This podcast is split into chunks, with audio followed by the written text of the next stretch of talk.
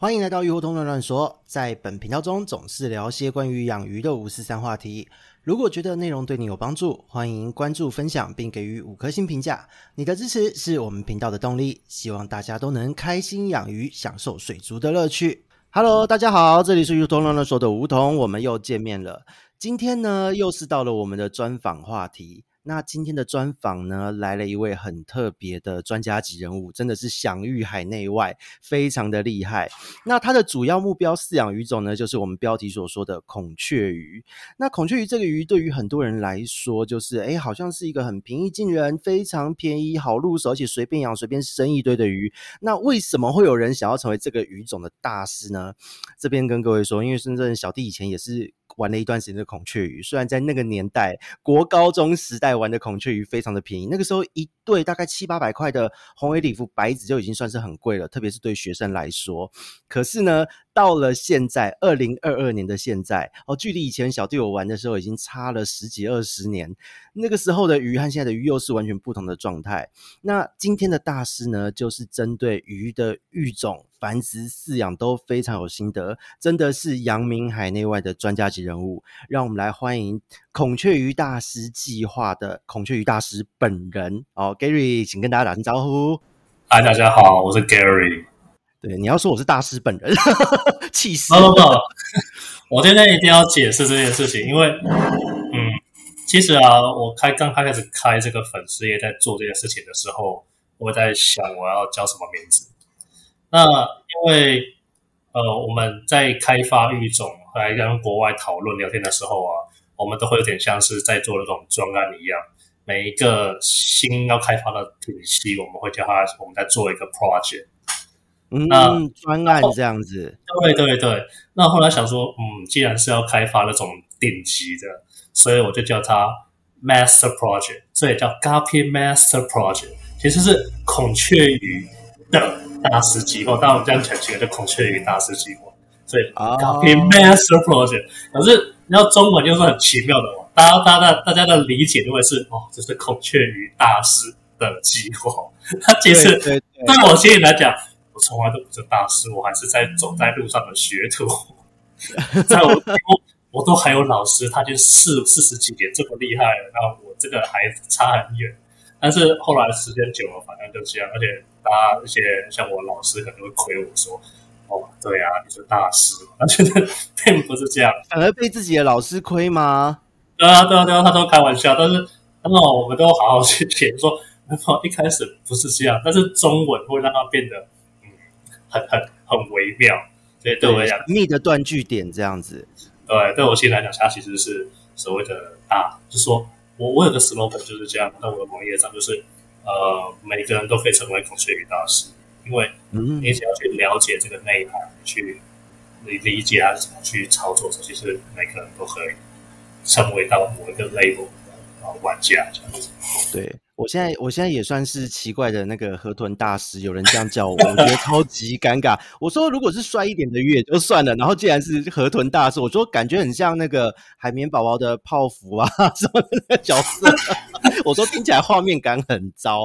不过我觉得说真的，如果说今天以现在大家的对于这个专业、对于中文的解读来说，我觉得以台湾目前来讲，称呼你为孔雀鱼大师，实在也是不为过。因为真的能够投入一个鱼种到现在。坚持至今，而且现在 Gary 已经是完全靠孔雀鱼为生了嘛？啊，对对，其实已经四年了，就是四年吗？对对对，大家都很惊讶这件事情，因为很到现在，我上个礼拜都还有听到有人说，怎么可能？他一定在坚持吗？他这个绝对是副业，不可能是主业，但其实没有。我这四年来，我百分之九十的收入都是靠卖鱼。那剩下百分之十是什么？问很奇怪的问题，保密吗？哦，好好好，因为最主要是说，有很多人会认为说，就是在啊、呃、养鱼这一块，很多都是把它当当成一个单纯的兴趣，了不起就当副业卖一卖，简单卖卖不如小补嘛。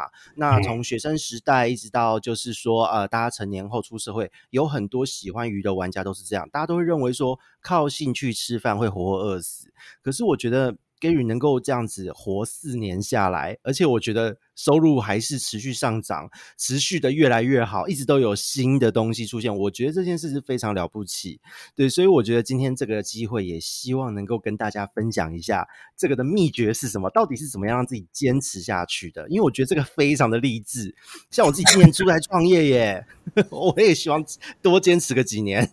好，我我想先解释一下那个契机，就先讲我。为什么会喜欢孔雀鱼开始好？呃，其实我不知道，我我今年四十了。那我的印象很深刻，就是差不多嘛。那就是我有点震惊。我我的印象很深刻，就是我我年轻的时候啊，我很小很小的时候，大概几岁而已。那那时候家里也不是很有钱。那我爸是公务员，啊，我妈晚上还要出去当家教来填补家用。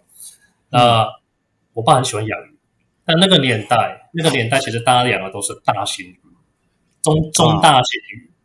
啊、那家里的鱼啊什么的，那个对对对对对，石石雕啊，什么那种什么阿里阿里王子什么，我忘了。对对对对对对，anyway，就是养那种。那孔雀鱼这种小鱼啊，有些很便宜的那种杂鱼，那个是给他们吃的。那啊，对，而且那个时候是在是在沟渠啊，水沟就捞得到的。对，或者是从新加坡那种地方进，然后便宜的。那是是是。那我印象很深，就说我妈妈出去呃教教书的时候啊，啊，我爸爸就会偷偷带我出门的时候，我我们家在高雄，他就带我去逛遍那个高雄的水族馆。那水族馆去看，然后当然了，一一大缸鱼这样，可能几尺的缸这样，然后。你偶尔偷加一两只鱼下去，其实妈妈根本没在看，她不会发现。然后 我怕就带我出去下玩，然后到时候可能就带两只。然后，但是你知道小孩子怎么不知道嘛？就会干嘛？哎，爸爸今天要买新鱼回家，那这个时候就会出事了。对，那个爸爸本人会出事，妈妈妈自己小孩子不会怎样，妈妈爸爸会出事。对，那那时候就是呃。我就记得说，爸也是会一种小鱼，然后我们就是小孩子就玩小鱼嘛，可能在盆子里面这样玩。那大概就是那个时候有点契机。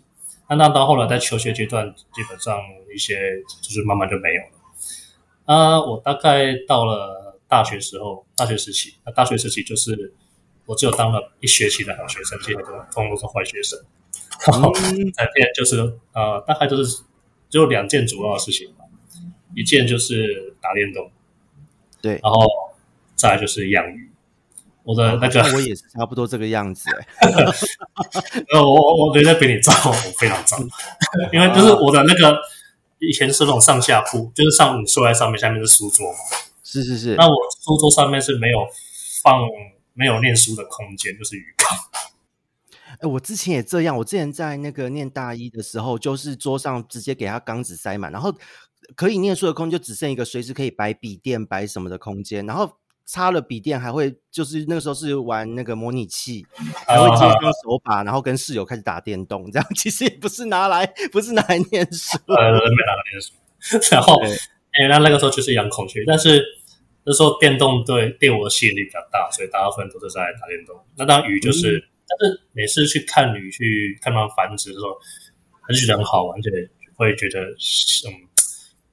某种心灵上的平静吧，就像坠入深渊一样。嗯，可以觉得就是看着就可以发呆个半小时也无所谓。但是后来，当慢慢就又就出社会。那出社会其实也是大概到大概嗯八八九年前吧。那那个时候可能也那个时候也到了外商工作。那其实某种程度上也算做的还不错。薪水也还 OK，重点是事情很轻松，真的很轻松。那时候慢慢就是开始，就是人也比较沉淀下来，因为不管是感情生活啊，或者是什么都比较稳定。那突然间就是晚上回家的时候，时间变很多了，嗯，那就会想说，哎，是不是开始想想要找一个兴趣来从来来来打发一下时间？但是我已经不想再去打电动。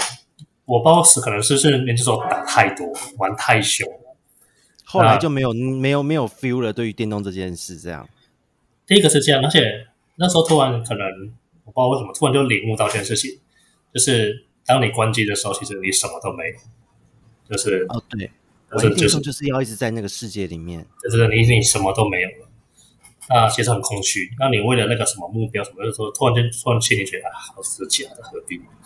那后来就是。很像一种很奇怪的忏悔或告白哦。那那那后来就是，嗯，就突然想，哎，其实好像可以开始养。然后那时候我现在现在就现在老婆的女朋友，她完全搞不懂怎么一回事。那反正我就先试着说服她，不然我们先养一小缸嘛，看看啦，很漂亮嘛，然后就可以带他去那个民泉东的水街先试试看开始。然后这样这样一一不养就一养。不养就算了，一养之后呢就不得了。你看，就是大家都一样，鱼缸就开始变多，然后家里就开始有成架，越来越多，越来越多。然后好像就是这个兴趣拿回来就一发不可收拾哎、欸。对，然后老婆也 老婆也无可奈何，因为总比就是至至少至少看起来是个健康一点的兴趣嘛。那你玩电动的时候，他很担心吗？嗯，会会会会，因为就是不睡觉。嗯，um, 好，大家都一样。那大家都一样，大家都一样。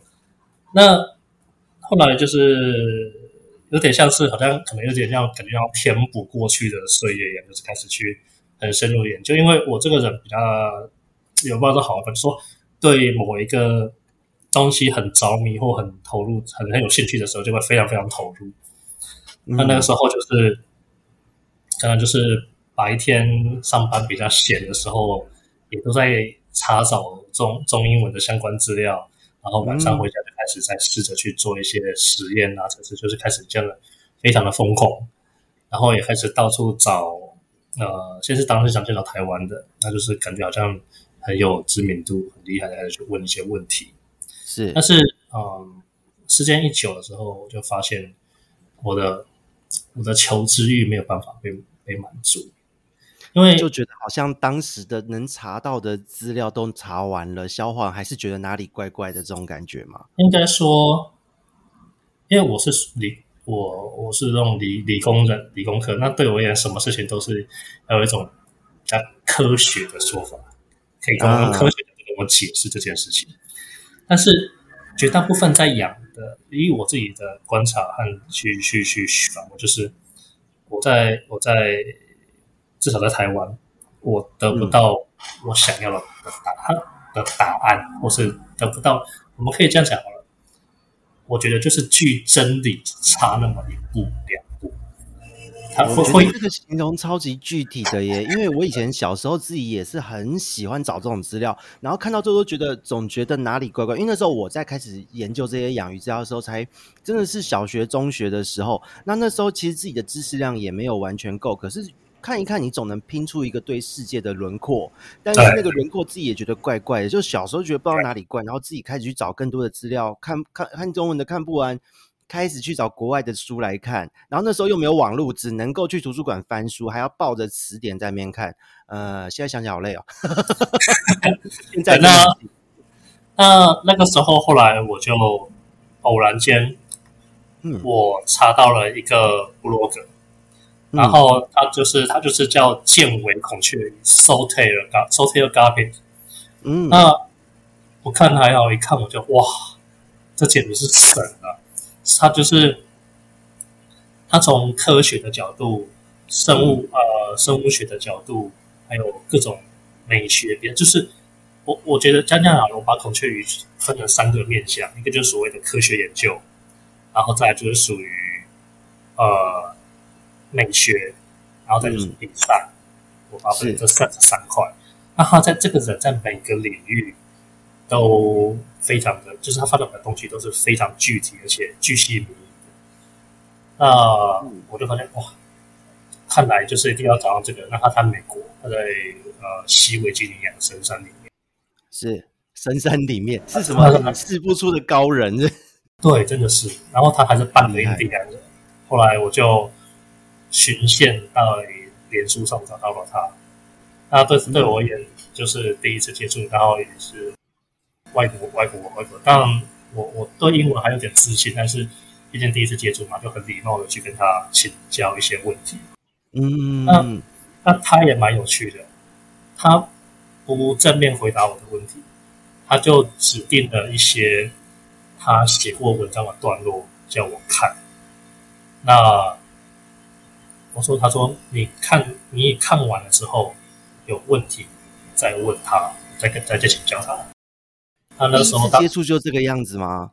啊，对。哦，那其实他蛮有心的耶，还会直接告诉你，但是去哪边找这些资料。不是，他是他是把他他写的文章，但是其实这些文章，当然现在现在回的话，当然是间接的会回答问题。可是实际上，后来我才知道说，其实他这这他这是他在挡人的第一步，因为嗯，太多人来问他问题，可是其实都不是真心想要求教，只是想要得到一个快速的答案。哦，真的，真的，真的，我现在超级有感的。他是，他是，他他他是，他就是用这一步来过滤人。你有心，你有心，然后那那好，那我就硬着头皮去看。但我马上就碰到一个很大的难关，因为它里面用了非常多遗传学、生物学的一些专有名词。哦，那了解了解。那当然，对我我我那个时候所谓说，我是所谓的第二类组，我没有完全没有那种的背景，所以。嗯对，就是完全一个新的领域。好的，我虽然我知道孟德尔遗传定律这些我了解，可是更多深的专有名词我不懂，那我就又要花额额外的时间开始去背新的单词，才能能够把它整篇文章看完。那我大概就花了啊、呃、半个月左右去去研读它的这些教过完的。那算快耶，那算快耶，因为以前啊，在我们以前念大学的时候，就是我们虽然是念生物、念养殖的，有时候看 paper 都是。呃，那个时候大学生的标准啦，都是说你至少一个礼拜要能看完一篇。嗯、可是你在两个礼拜感觉看了不止两篇吧？对，那因为很疯嘛，啊，上班有时间就开始偷看，然后就去看，然后我终于看完了，我也大概理解，但是有些东西我还是看不懂，我再去问他。那他后来问他，他就觉得，他就觉得对我的态度就不太一样，因为他知道，哎，我真的有看。嗯，然后后来我们就呃开始很密切的。算是应该，我都把他当教授，我很密切跟他学习。嗯、然后我发现，这是我从离开学校以来最用功、最认真的时光。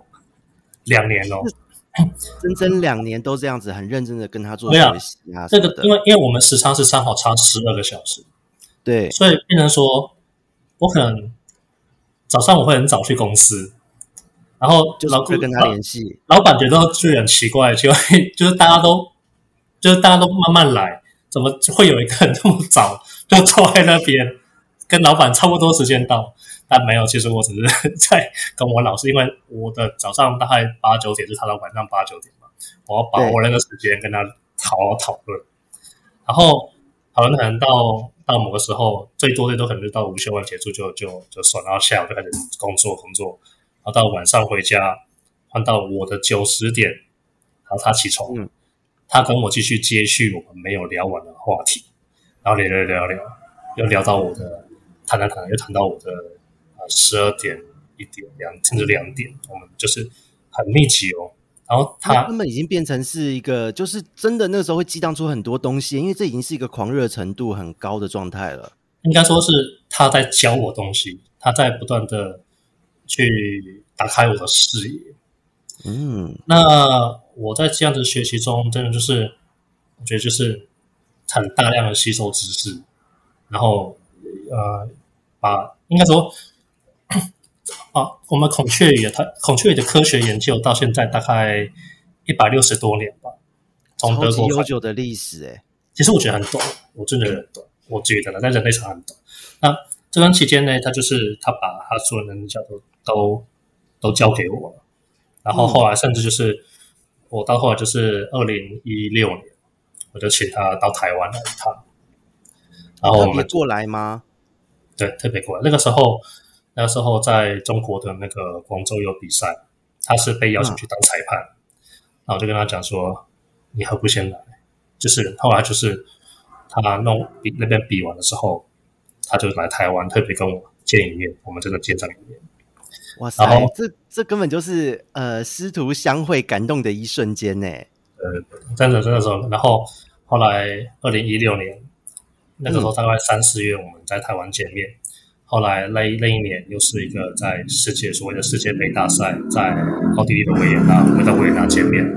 然后隔年一七年，他他以独立研究的的模式去发表了一个孔雀鱼的全新的论文。然后他就说，那一年的世界杯大赛刚好在台湾基隆基隆举办，他就说他来台湾发表。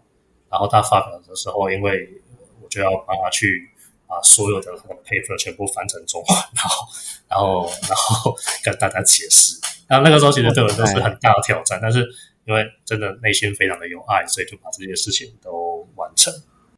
有的时候就是这样，因为有很多人在遇到这样的事情都会说：“那稿费呢？没有钱不做事。”可是如果说像这样子，真的是也是自己所热爱的事情，这个投入下去也会觉得还蛮有成就感的。这件事情讲起来都是，我看 Gary 的脸都在笑，很开心。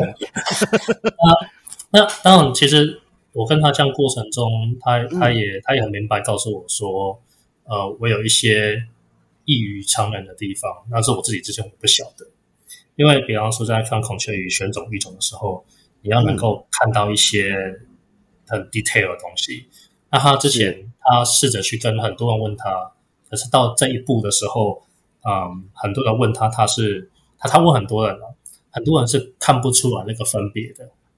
那、嗯、我很我我是看得出来那个分别的人，所以他就说，他就他也跟我讲说，你是有 talent 的人，你是有天分的人。那不要、嗯、不要去浪费这个天分，那这个是很大的鼓励耶，这一句话。但是我觉得搞怪害了我，某种程度上 入坑这件事吗？就是入做入到这么深。那后来大概在一六年的时候，那时候其实我工作刚好要到一个转折点，因为我是跟国外在就是 contract 嘛。那、嗯、那时候突然。就是觉得说，是不是有几个机会可以出来做自己的事情？因为我我的工作就是自然可以跟人家像做行销的，那行销也做很很久了，十十几年。那那时候也有一种跟跟打电玩类似的领悟，就是你怎么做都是在帮别人抬轿，你做的再好，其实跟你也没有什么太大关系。不是说没关系啊，但是。功劳不会，credit 不会在你身上。对，但是我们做行销，因为我是行销出身，就是我们都是在幕后做策划、做协助的那个人，就是我们写好的剧本，让客户、让这些品牌去演出。但是呢，当这些品牌演出的很华丽的时候，所有人也不知道你，你也是在帮别人抬轿，这是蛮大的。但是你做不好的时候，问题很大哦。不是做不好的时候，人家会说你这写什么烂剧本，你的规划有问题，他不会说他自己执行有问题。对对对。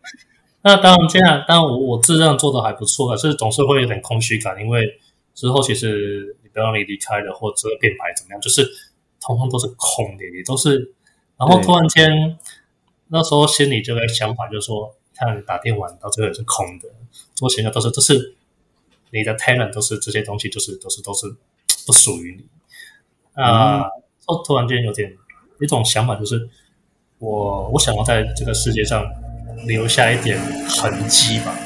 我当我我不可能，我当然知道我没有那个本事去留下很大的痕迹。但是也许在某个领域里面，我留下了什么，然后也许有几天我在这谁的这个东西会因为我我的存在而继续留下去。那刚好孔雀一件事情，我因为我对它的历史慢慢的有了解，我我我我明白，我领悟到这是一个我可能掌握的东西，我可能去。创造出某种东西，可以到最后，假设人类都还存在的话，它是有可能会持续的研究下去，持续延续下去。那当然不一定到时候会以我为名，但是 anyway 就是这样的这样的存的创造物，它是可以持续的存下去的。那这我觉得这个想法很棒哎。对啊，这真是非常棒诶，因为因为对我来讲，我其实以前也没有想过自己会跳出来做去，因为说真的，现在也只有我在 尽可能的在推，在策划这件事。可是我也希望说，在未来，就是哎，我我的这个模式，大家能够应用，然后做得更好。我觉得这对产业都是很棒的事，因为留点什么下来，不论是好的，呃，当然是希望一定要好的，坏的没有了。对，但对，但留点什么东西下来，这这个想法，我觉得是促使大家投入一件事情的动机。嗯，那后来我就是到了隔年一七年要继续在那个继续的时候，我就不要了，我就好，我就到此为止。哦，然后我就开始决定投入。那我投入的时候，马上就被两个人阻止。当然，一个是我一个很好的养鱼的朋友，他他阻止我。然后，但是最让我想到是，连我的老师也阻止我。他跟我讲，他把你推成这么坑、这么深的坑，然后再阻止你。等一下，对对，因为他说，但是当他们来讲的时候，有道理，就是因为从来也没有人去真的这样做过。其实，其实你好像看到很多人在卖孔雀鱼靠这为生，但其实其实不然哦。其实这这个在他们的呃收入百分比里面，也许最多就是到五十趴，或者是说，也许可能是很高的比例，但是。他们做的是那种很低阶的，没有人在做所谓的高阶，没有，从来都没有。而且我要做的这个路径是更困难，因为你大部分的模式也就是，呃，这些渔场，即便他是做比较中高阶的，他也是试图去找寻呃不错的种鱼，然后就是回来他那样繁殖去生，然后借由一些可能比赛、展览或是一些其他模式去操作。把它炒高了再才能卖，但是我要做的事情是从零开始哦，就是自己自己开发出自己的语种、一些品系，然后从开始去推广、去参赛、去就是走一种我觉得是属于比较正规的路线，但是从来没有人这样做过，那其实是有一定的失败的可能性。那而且这个失败可能性不是有一定，是蛮高的失败可能，因为有多少人想要想要育出新品系、新品种，但是都做不出来，这个中间有多少的技术力，还有投注的心血，我觉得这个是非常惊人的一件事。对，而且我那个时候其实有一些事情是，呃，我的老师也没有跟我讲的很白，但他有暗示，但是我听不懂，然后哦，以及呃，他说自己没有。就是也没有预期到的事情会发生，比方污染疫情这种都是我们预期不到的。啊，对。那那但是那时候我的想法啦，就是因为因为我也在科科技业工作一段时间，那我的想法是觉得说，OK，我学习跟掌握孔雀鱼的一些遗传模式以及技术这种东西，我掌握到了一个程度。那、嗯、可能在在这种。养殖业界这种一些一些概念上而言，他们一般都是就是反正我就是把某一种鱼大量的生，然后就大量的卖，然后可能前面把这种炒高，后面等到大家都有就把这个放低，然后就是全部撒出去完之后，好，这一档就结束。然后对，就换下一个鱼种，下一个系统。对对对对。但是我的想法是，我们为什么不能把孔雀鱼变得像是我们那时候都是车或是手机一样，我每天。嗯我我有一个稳定的 roadmap，我有一个稳定的 path 再去开发新的东西，然后我每年按照这些规划，不一定每年，可能每两三年的那个规划去去这样去卖、去操作、去参加推出，有个固定的、嗯、固定的模式在走，把孔雀鱼当做是一种流行性商品，为什么为什么不可以？是大家没有这个想法，真的是很很新。天天在喊但是其实如果你跟科技的讲，他们说，嗯，这听起来就是，因为他们大家都是在卖，不管是卖 IT 产业、卖电脑的连组件，其实不都是这样卖。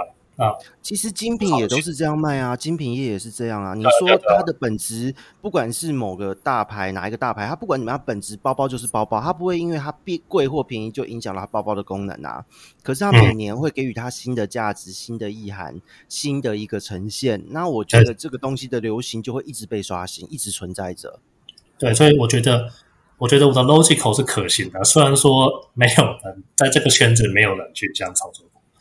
那嗯呃，当然就是带着这样的过度乐观，我老婆这么说的，过度乐观自信就这样跳下来了。其实我觉得这种乐观和冲劲、傻劲是创业者必须的耶。但但是我先讲一个很大的前提哦，我并不是说呃，当然赚钱很重要，没错，这是 OK 的，这是这是必然的。但我并不是纯然为了钱来干这件事情的，因为我真的很喜欢。你要说你用喜欢也不够，我很爱这件事情。嗯，这件事情我能理解到是非常爱的事情，因为我喜欢都不足以形容，因为喜欢会会可能会很容易就被会变形，现实 对，会变形。好了，或者是说被现实打败，对，只有爱能克服一切。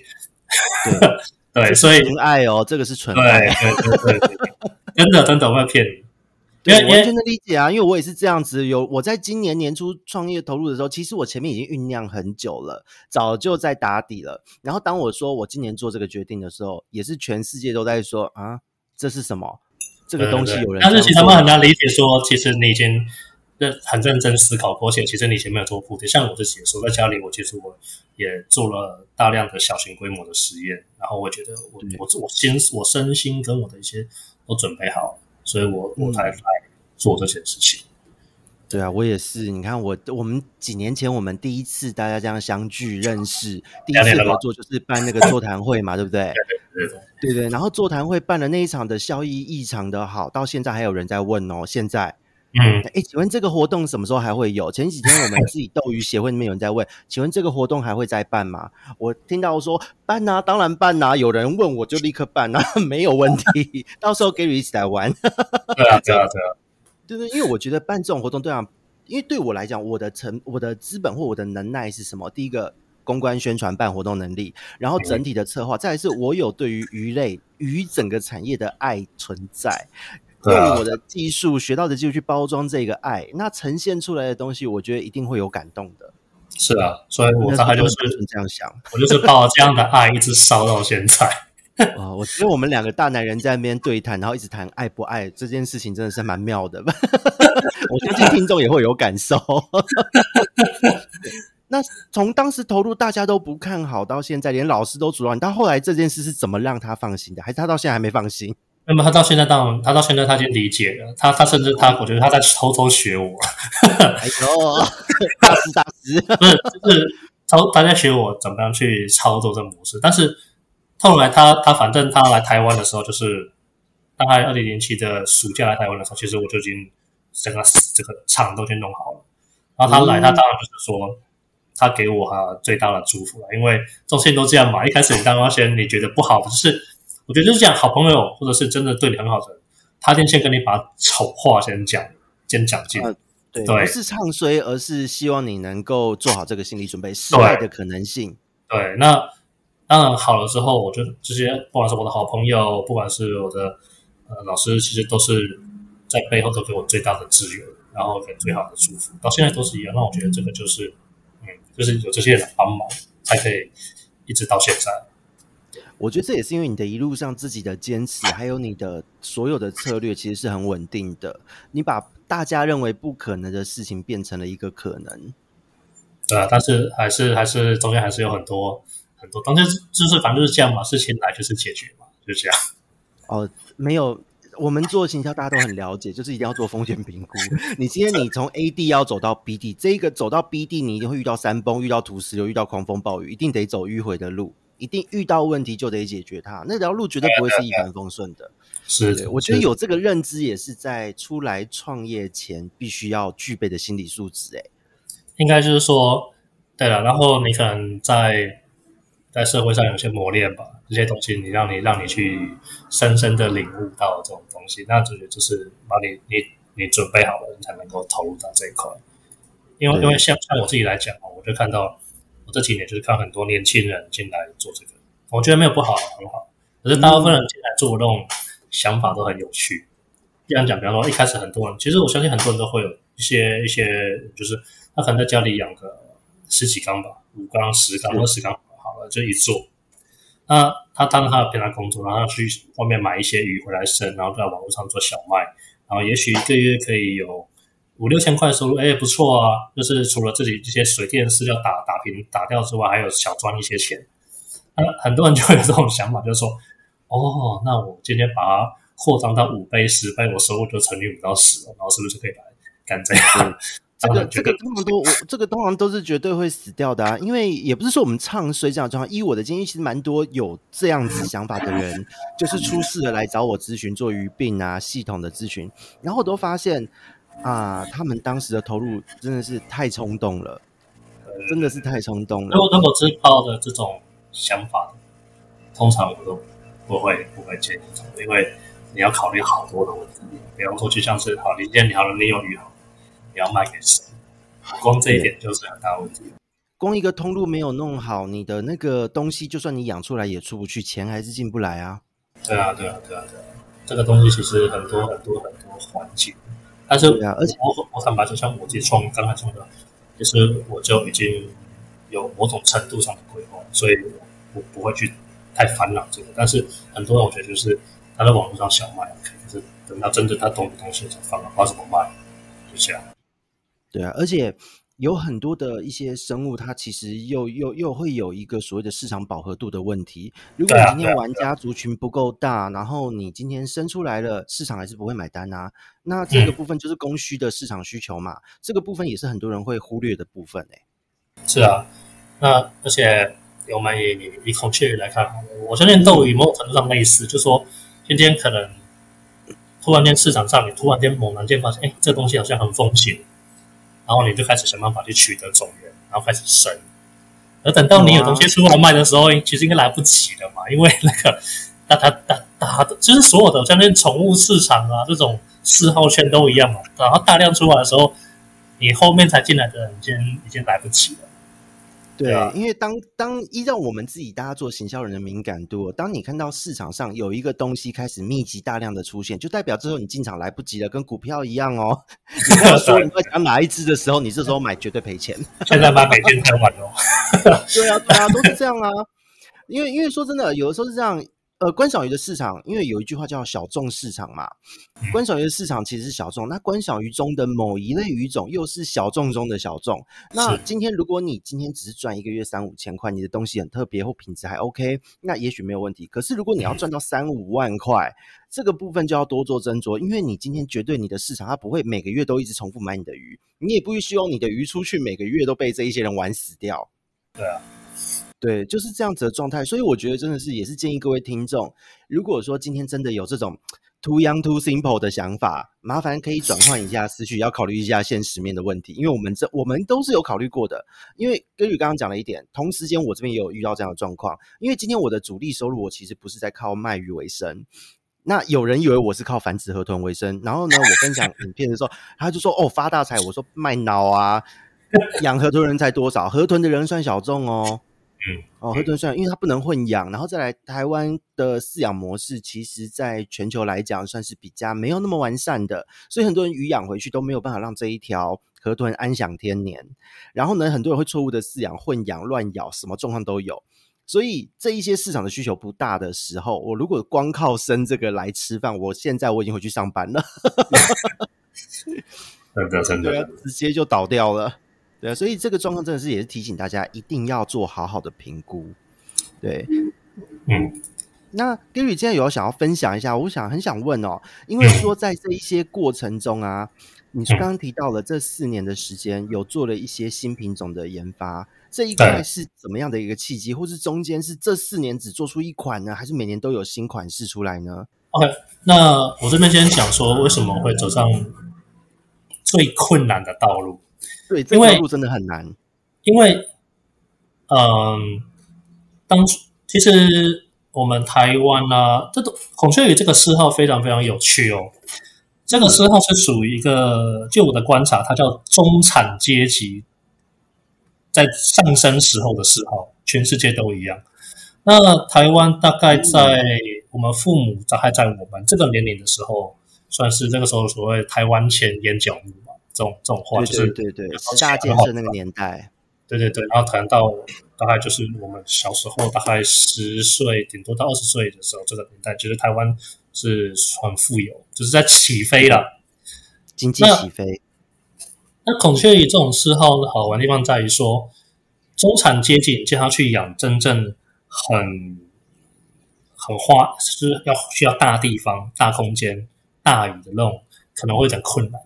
那孔雀鱼它是它不需要那么大的空间，可是它因为它有不同样的花色跟表现，它可以去彰就跟豆一样，它可以彰显你个人的品味，然后可以彰显，然后它会凸显你跟别人不一样，你比别人厉害一点的地方，所以它就会、嗯、而且这样取得容易，某种程度上，它就会味蕾就会变成某一种社会上可能养鱼圈的一种主流。那台湾曾经在那个年代，就是我觉得黄金年代。那那个时候很多人到现在他回忆，他都说：“哇塞，那时候鱼多好赚啊！进来一尾，你可能进个几万块。那时候当然现在在想，哇，几万块怎么可能？但是那时候几万块就是觉得很平常。然后你只要生出来的子代，第一代子代都卖出去，哇，随便一对就是卖几千。那时候钱好好赚，那时候大家都这种想法。然后这些人他们就让他觉得说：哇，现在孔雀鱼有多难赚，才卖这种价钱。”那但是，啊、对对对，老前辈都会讲这种话，我也有听过类似的抱怨。那那那个时候呢，只要只要一个一个国家它进入了这个阶段的时候，它接下来要进行到第二阶段的。第一开始是从，因为大家都没有嘛，兴起嘛，你从各个地方引进来，你可能从欧洲、美国，然后从日本这些引进来，然后招架反了之后，那接下来所谓的宠物嗜好。就会进入到第二个阶段，因为这个阶段很快的东西都会呃泛滥。那通常第一个阶段，如果说你泛滥之后，你没有第一个阶段，这个宠物嗜嗜好很快就会退掉。尤其是我们最容易看到在那种甲虫、那种昆虫圈，很容易看到这种状况。是的，是的。那第一个阶段就是鱼，则是一个鱼种换一个鱼种。对，但是如果你要进入到下一个阶段，就是所谓的比赛，你要靠比赛去区分优劣嘛，顶顶级跟普通。然后你就可以再去做一次的炒作，一个价格的那所以在那个时候，当然就是有比赛，就会比赛就会非常盛行。那台北的地下街啊，或是各个地方，台湾都是办比赛，然后也会大量的参加国外的比赛。因为你收集越多的奖牌，你就可以你的养工越厉害。对对对，或者你的鱼越好。到时候你什么卖，你卖什么都很好卖。那我们也经历过那样的年代。嗯、那当然到后面。也知道，就是这个牵扯到商业的时候，有时候就是很多狗屁倒灶。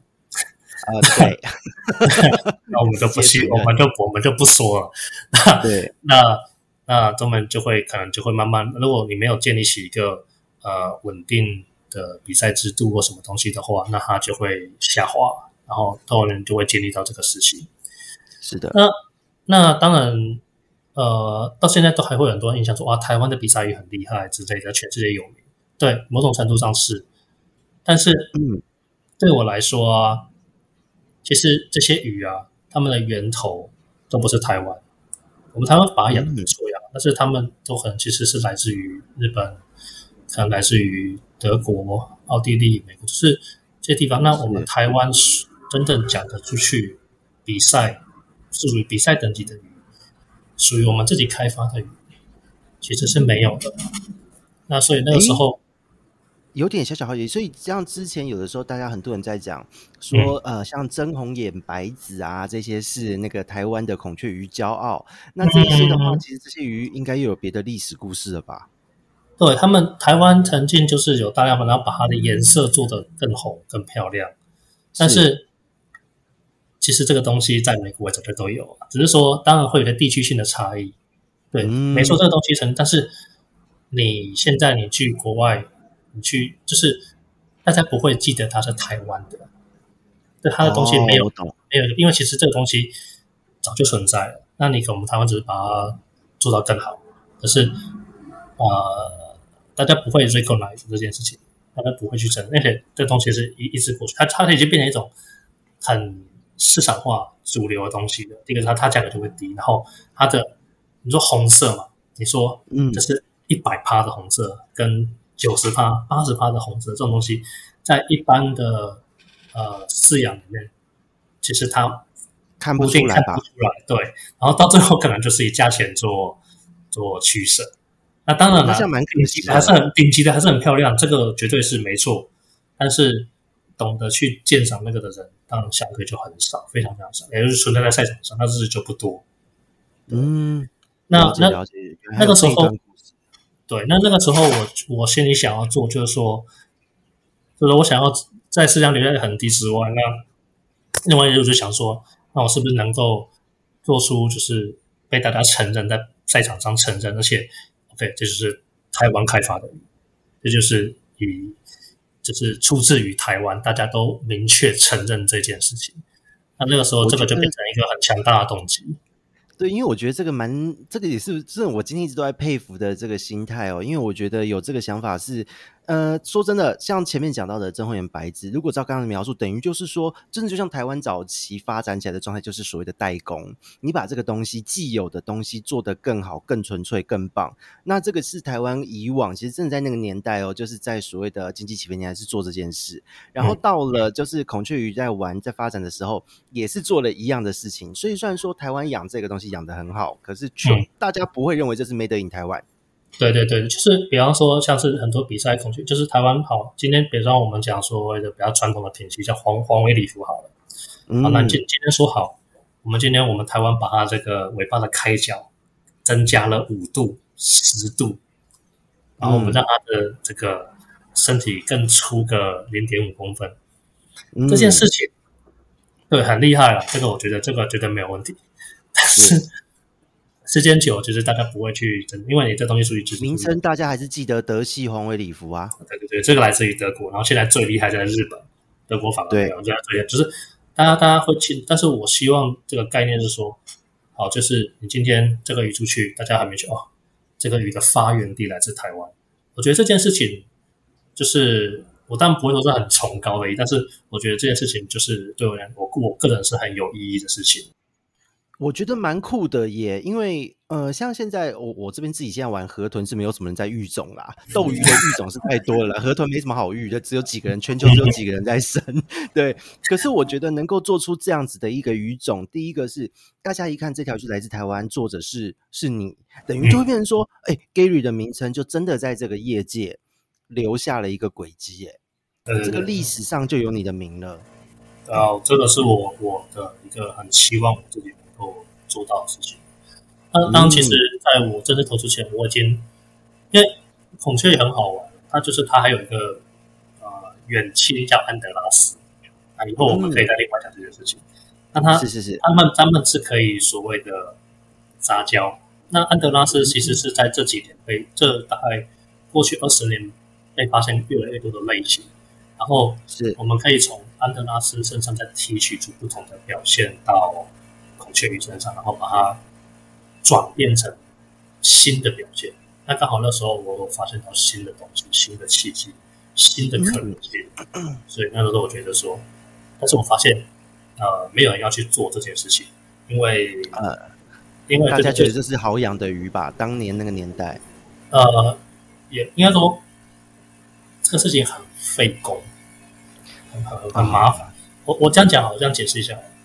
嗯，今天一般大家一个错觉，都会觉得说啊，孔雀鱼啊，好好养啊，一天都生一大堆啊，就把它是的，但是的，对，但但你只是一般的繁衍它的家，可是你在做一个，你把它当做是一个产品开发的时候就不一样了。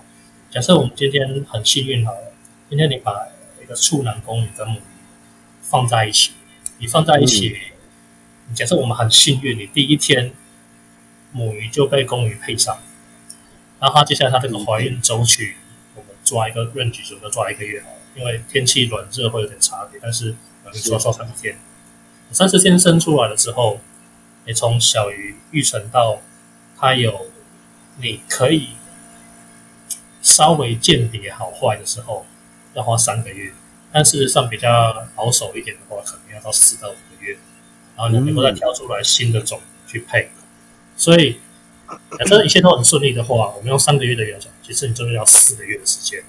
那你四个月才能够再去挑出新的，再去配下一代。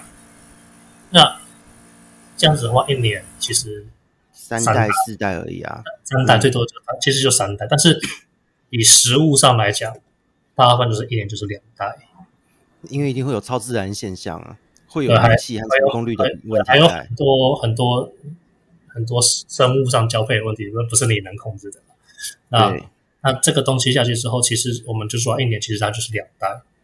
那一个品系的开发、验证、嗯、这些东西，其实我觉得再快，它还要四代。所以你，所以你基本就要两年烧掉了啊！基本上你是要烧两年。这个东西其实其实是其实是一个一般人去没有去。就是你要去开发一个新的东西，你要去投入时间资源哦。当然还有很多方法，你可能跟一些人交叉啊，或者什么，有一些技巧可以缩短。但原则上啊，就我自己来看，你没有投入个一年半左右去去做这个事情，你是没有办法成功的，嗯、你没办法去去验证这件事情。是啊，所以说大部分人会宁可选择就是啊，我去比赛场上找比较好的种子我来生，然后这样去卖就好，没有人会投入到去做新的。我之前呢、啊、有听过有很多的一些老前辈也在聊这件事情，就说有很多鱼你要做出一个新的育种系统什么的，那是非常困难的。所以呢，就是呃，像现在因为早期是大家有钱，那时候真的台湾钱很多的时候，呃，雌雕类的育种，然后再来那个呃，那叫什么七彩神仙的育种，那时候非常的热门。嗯，对。可是呢，在那个阶段过后，很少，后来就到这么多年哦，很少有新品种、新品系的鱼发表。就大家都开始觉得，就是我只要哦 A 买进来，我生出大量的 A 赚赚完之后，我再那个它反正它退流行的嘛，我再买 B，再生出大量的 B，再来赚一波。那我就觉得好像没有什么那个生成的这个乐趣了。我觉得是，其实是我觉得这种产业趋势，就是包括你属鱼这些都一样。一开始大家都会大家很狂热、很新奇的时候，然后都想试试看杂交嘛，做做看看新的东西，看怎么样。但是你要把它。从这个阶段再过渡成一个新的、新的稳定、比较具有稳定性、可预期性、好、可预测性的的商品，好，这个东西要投入的时间其实又更多。那最后又回到一个最最基本的，就是这个东西的产值值不值得你这么做？对，如果没有不，如果不值得做出一个市场根本不买单的东西，没有人买的东西，它的产值就等于零啊。对，那这个东西又回就回归到很微观，就是所谓的。你要从你要在科学领域取得成功，同时你要在艺术领域取得成功。所以我觉得孔雀鱼对我就是我常说，它就是你要在理性、感性、科学跟艺术之间，你要取得到一个平衡点。因为、嗯、因为有些人他他他会他他会他会去他很他会愿意花时间去开发某一种恐惧的表现，但那个表现其实很可能只是一种畸形，或者是说它只是一种。很极端的样貌，但是他并不符合主流的审美观。他说他花那么多时间出来东西之后，结果不好意思，没有办法压买单。对，那那不叫 GG，这这个其实就是也是很可怕的事情。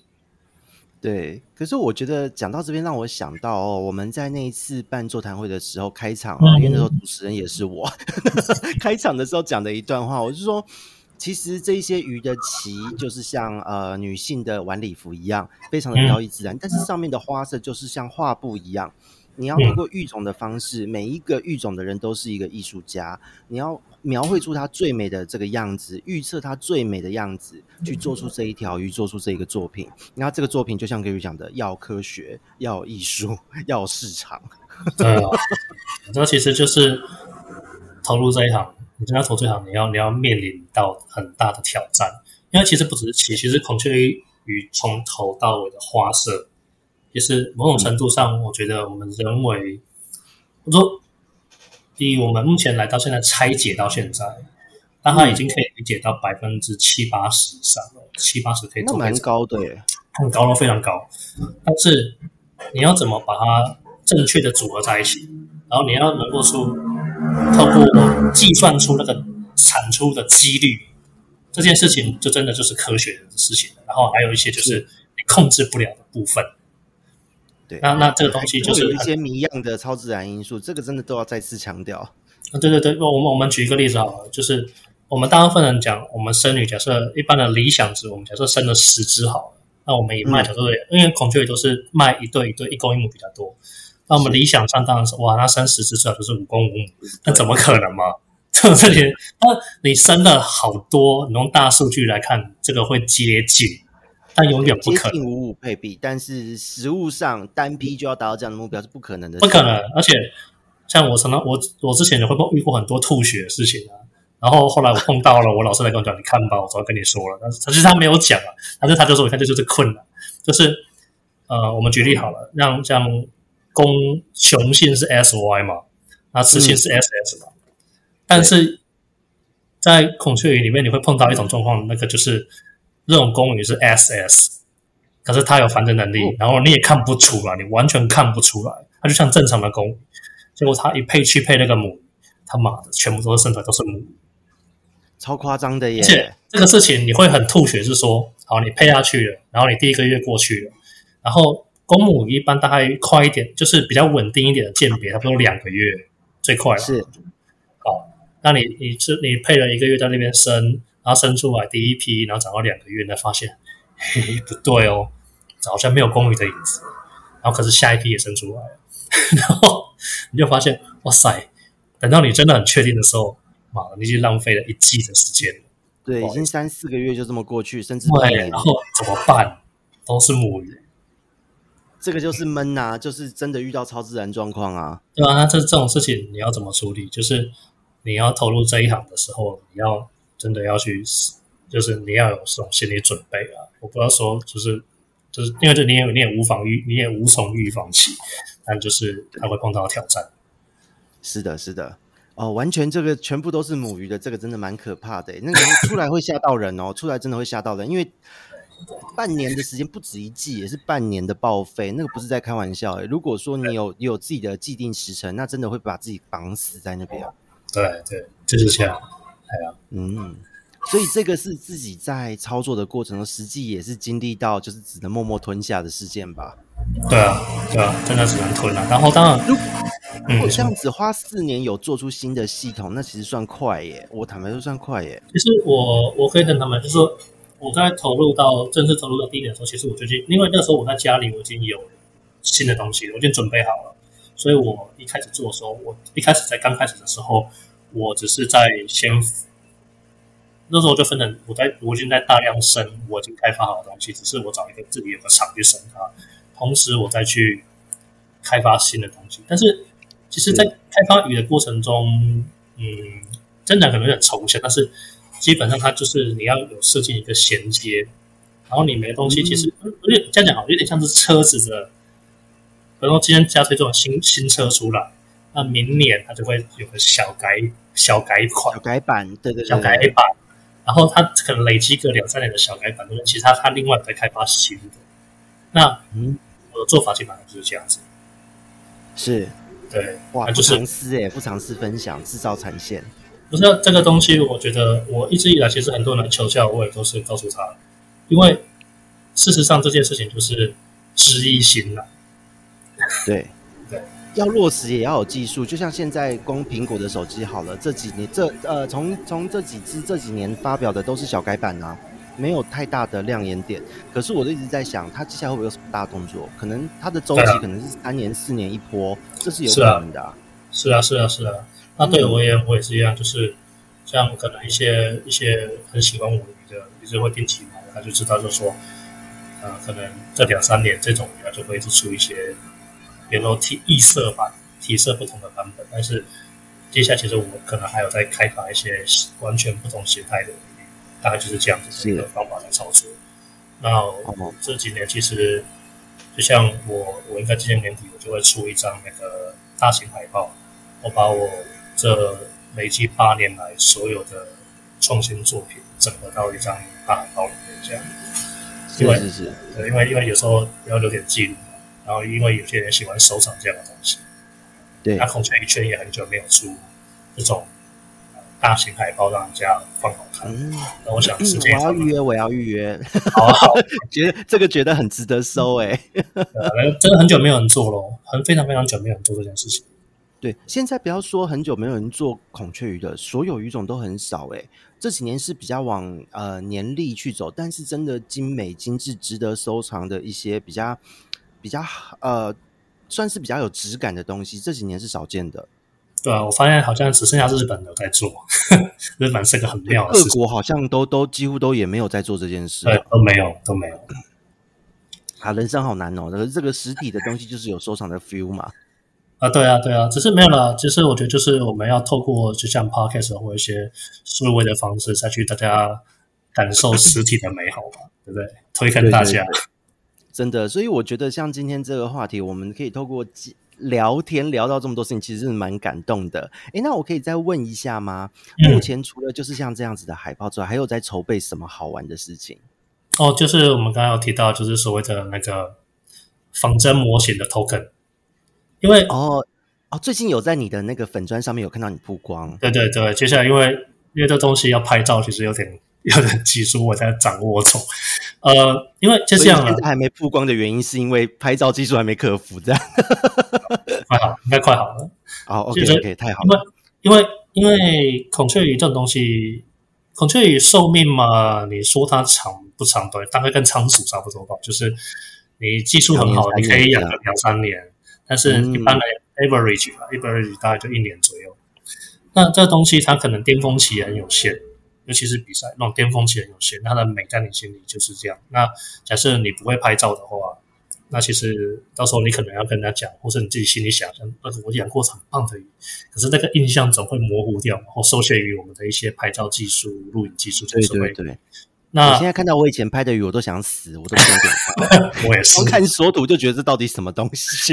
那那呃，孔雀也没没有办法做成标本，因为你只要进到福马林里面去，它上面的这些色彩全部都退光了。对，福马林酒精都不行。对，那而且那个鳍也没办法在液体里面展开来，我也都试过了。对，那后来我是今年就因缘巧合嘛，就碰到一个，日本有一个。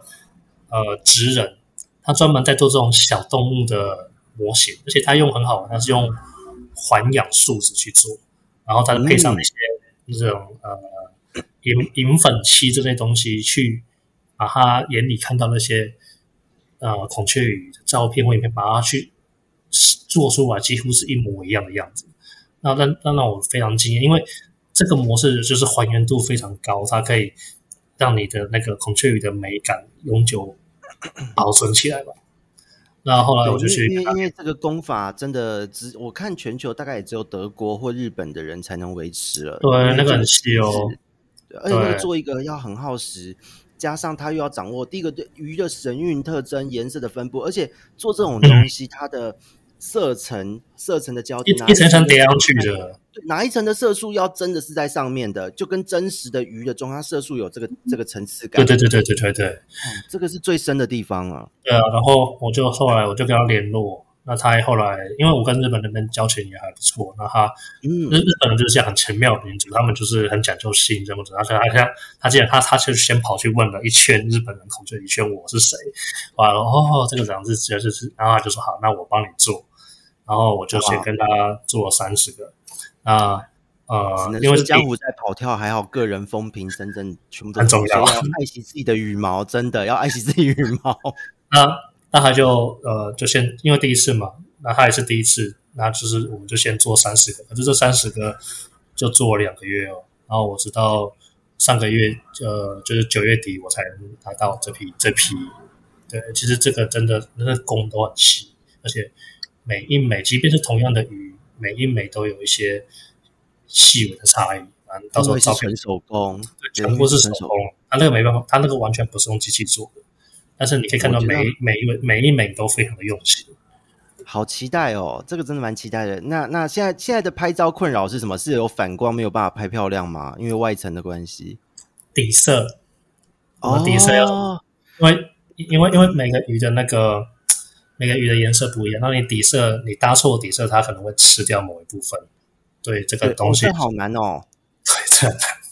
但 OK 了，目前目前大概找到自己实体对养实体的鱼，可能你用黑色的底色去铺，大概什么都目测都没有问题。可是做成模型是另外一件事，这这真的要考虑。耶，花打工的，因为有时候因为我前阵子就上个礼拜来拍，我就发现奇怪，我我拍不出来我眼睛里看到的美感。这个很尴尬，这个状态真的很尴尬。但是其实，我想大家很多人在可能，我相信很多人在网络上，比方大家喜欢炫一下自己的鱼，也会碰到一样问题嘛。你就是你眼睛里看到的，跟你手机里拍出来的总是不太一样。对，我是后来就放弃的那个人，随便啦，大概看到什么鱼就好了。我像 对我是那个放弃的人，像我是我就会一直去找那个，但是我觉得现在我就我我拍鱼我 OK 了，但是就是这个模型是新的挑战，因为。对我而言，就是孔雀鱼的美都是一瞬间，就是人类的生命来就是一瞬间。那我当时尽可能要去留下来那个美。对，对对对，完全能理解。好，所以那我们今天讲到这边，其实我们这一集我觉得相当的精彩丰富。那接下来呢，就是可能再请 Gary 跟我们分享后续的一些集数中，可能再请 Gary 跟大家分享一些呃，可能孔雀鱼的饲育啊，或是育种该具体该怎么做，或是有一些人要投入想要做这件事情，但是比方说像我以前国中好了。就为了一个德系皇的礼服，那个时候书上说你要维持一个系统要四十几个鱼缸，然后那时候还真的去买了一堆手提宠物盒。那个时候的书哦，我还记得哦，是鱼杂志。那时候买太多桶是他害的。对对对对对，所以就是这个具体而言该怎么做，可以给大家一些相关的建议，就是在我们下一次的集数中再跟各位做分享。好嗯，好，那我们今天这一集第一次到这边，Gary 有没有什么要补充的？要跟各位精神喊话一下，因为我觉得真的是一个业界的一个很代表性的人物，所以真的很厉害。如果养鱼的目的不是为了赚钱，嗯，对对对，如果今天是为了要赚钱，养鱼可能是有一个有一点挑战的一个一个一个操作啦。因为这个东西，我觉得养鱼的。养鱼啊，就是你要去找寻你内在的热情在哪里。如果你只是为了把它、嗯、把把它当做是一门生意的话，相信我，你可能过个半年一年，你眼睛就没有那个火花了，那就很可惜。对，像像我们这样子一直在养，从以前养到现在还能坚持下去，甚至你中间断掉过，后来又重拾兴趣，还能够燃烧下去的人。这真的就是真爱了，没有什么好说。对，但如果说真的要炒短线的，这麻烦你小心一点哦。不是说我们在唱衰你，而是自己会先累死，会感到挫折的。对，因为世界上总是有我们没有办法预期的变化。那你要怎么去？也是生物克服这个，这个就是需要你有爱才能克服得了它。是的，是的。好，那我们这边第一次跟 Gary 的专访，真的是学到了很多东西，得到了很多的共鸣。以我个人而言哦，因为自己也是一个创业者。对对对。好，那我们下一集呢？我们什么时候再曝光呢？我们就下次再跟各位做预告喽。那么我们这边是鱼活通乱乱说，我们下次见，拜拜，拜。